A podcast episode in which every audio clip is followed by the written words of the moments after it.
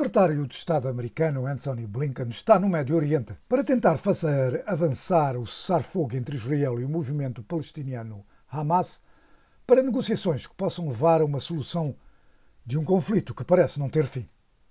Embora os pormenores concretos de propostas americanas estejam ainda por ser tornados públicas, é agora uma certeza que a administração Biden quer apostar de novo numa solução que envolva a criação de um Estado palestiniano a chamada solução de dois Estados. Se, nas iniciativas diplomáticas, a administração Biden parece ter decidido regressar ao passado, abandonando a política de Trump de dar prioridade a fomentar acordos entre Israel e países árabes, internamente dentro do Partido Democrata o apoio a Israel parece estar a enfraquecer. Guy Benson é um comentarista em questões de política americana. There's a new poll out in the last few days from YouGov that shows that when they ask Democrats which side of this conflict they sympathize more with, more Democrats say Palestinians than Israelis. Há uma nova sondagem saída há alguns dias da organização YouGov que mostra que quando perguntaram a democratas com quem simpatizam mais neste conflito, mais democratas dizem com os palestinianos do que com os israelitas. Eu penso que isto é uma mudança extraordinária a que estamos a ver no Partido Democrata. Penso que alguns na velha guarda permanecem pró-Israel, mas os mais jovens mais vocais e em crescimento na ala de esquerda progressista, decidiram ir para o lado dos palestinianos e, em alguns casos, amplificaram o que na verdade é propaganda do Hamas. Penso que os republicanos estão muito mais unidos nesta questão. Os independentes permanecem pró-Israel, mas há aqui uma verdadeira luta dentro do Partido Democrata nesta questão. Independents remain heavily pro-Israel, but there is a real fight here in the Democratic Party over this issue. Eram palavras do analista Guy Benson a falar à cadeia de televisão Fox.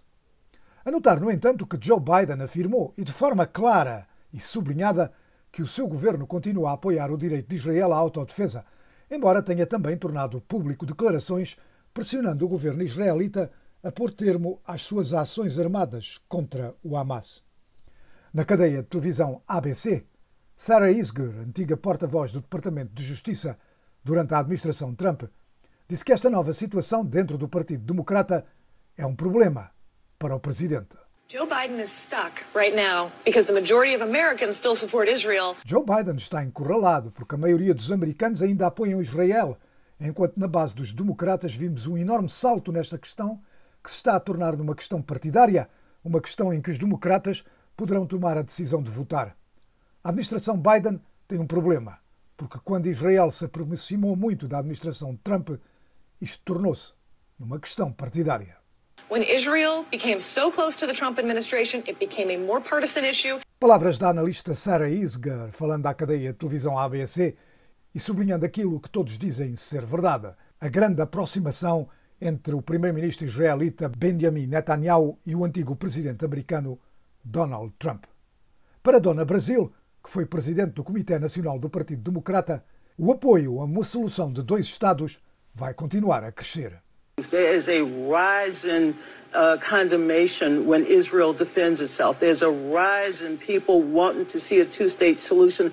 Há uma crescente condenação quando Israel se defende.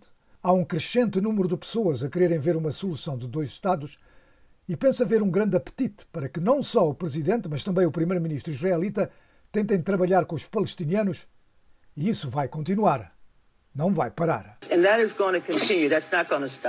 Palavras da antiga presidente do Comitê Nacional do Partido Democrata, Dona Brasil, a falar à cadeia de televisão ABC. Isto é, contudo, visto com ceticismo por alguns analistas que apontam para o facto de, durante décadas, se tentar seguir essa via sem qualquer solução de compromisso.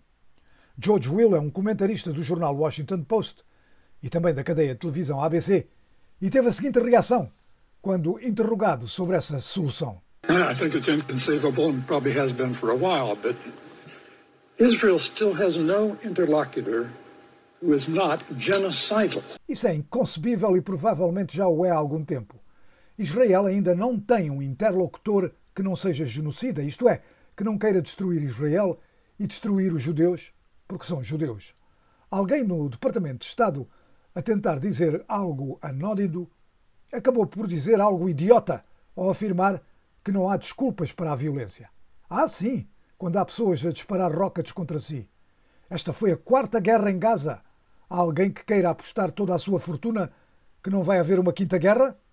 This was the fourth Gaza war. Does anyone here want to bet your net worth that there won't be a fifth?